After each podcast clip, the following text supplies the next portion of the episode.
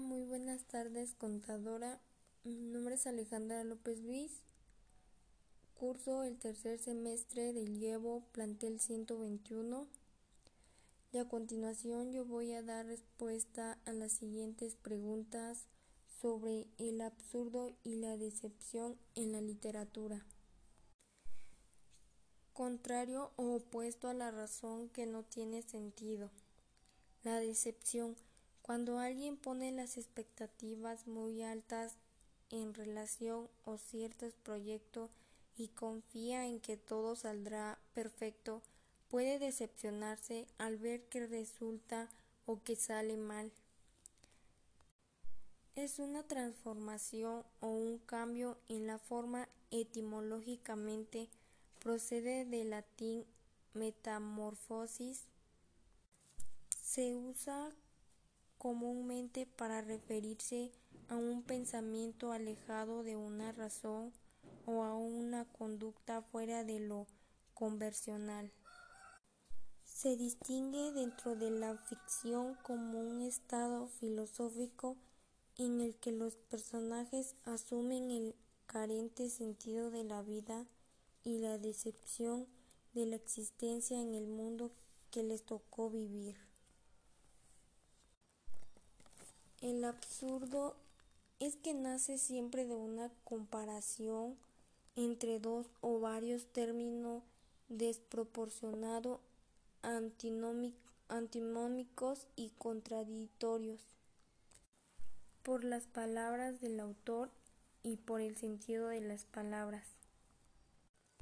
Pues esas fueron mis respuestas acerca del absurdo y la decepción de la literatura.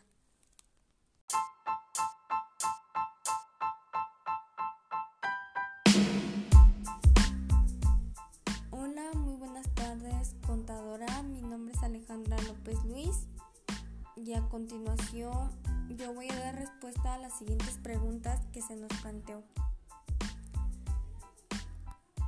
La primera respuesta es sí porque la literatura mantiene una profunda relación con la sociedad que la rodea en el momento en el que es creada.